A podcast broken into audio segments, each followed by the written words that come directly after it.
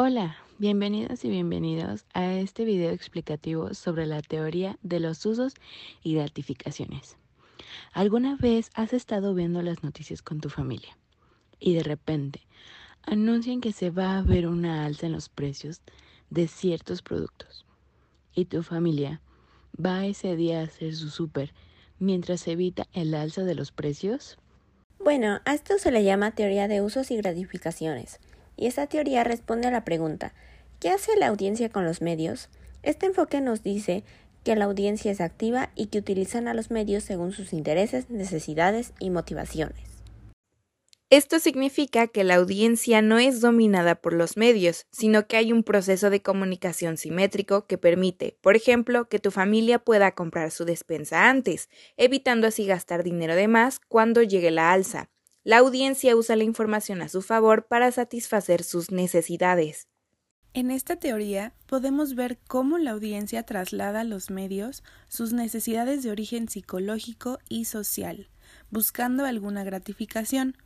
Dentro de estas gratificaciones se encuentran 1. La adquisición de información, 2. La evasión, 3. La descarga de problemas, 4. La búsqueda de apoyo, 5. Seguridad y aumento de autoestima.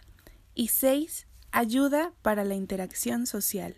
Esto lo puedes ver cuando usas cualquier red social. No necesariamente para buscar información que te ayude en algo, sino a veces la usas para distraerte un poco de un día pesado o en lo que más se usa es para interactuar con las personas y sentirse acompañado. Ya no es necesaria la interacción física, ya que a través de las redes hay una interacción que a veces se siente igual de acogedora. A pesar de que esta teoría centre a las audiencias o consumidores como algo activo, no siempre fue así. Antes de la década de 1940, las personas no eran consideradas un público activo, capaz de seleccionar sus mensajes y contenidos preferidos. En cambio, fueron vistos como una masa pasiva que formaba parte de un todo homogéneo.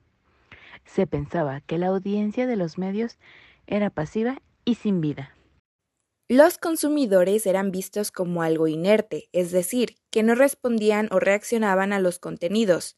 Según este punto de vista, las personas esperaban que los medios les proporcionaran toda la información necesaria para que pudieran interactuar efectivamente dentro de un contexto.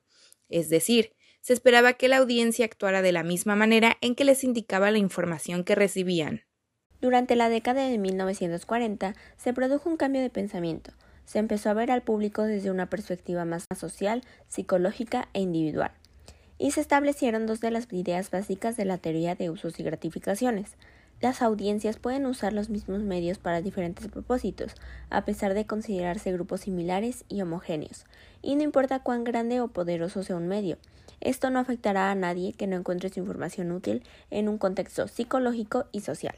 Distintos autores como Elihu Katz, J. G. Blumber y Michael Gerbich desempeñaron un papel importante en la solidificación de la teoría de usos y gratificaciones en la década de 1960. Ellos decían que los consumidores, como seres humanos, necesitan escapar, interactuar con otras personas, divertirse, relajarse. Esto los impulsa a relacionarse con los medios de comunicación para satisfacer estas necesidades psicológicas y sociales. En consecuencia, se puede decir que los medios masivos de comunicación se utilizan como respuesta a necesidades individuales específicas. McCallir, Bloomer y Brown se refieren al uso de los medios como un proceso interactivo, que relaciona el contenido de los medios con las necesidades, percepciones, papeles y valores individuales, y con el contexto social en el que la persona está situada, haciendo que especifiquen un conjunto de supuestos sobre el consumo de medios. 1. El que ya habíamos mencionado. Las audiencias son activas. 2. Cada consumidor decide la pertinencia del medio. 3. La gente es consciente de lo que busca. 4. Los medios compiten entre sí. Dentro de esta teoría se definieron cinco clases de necesidades que los medios satisfacen.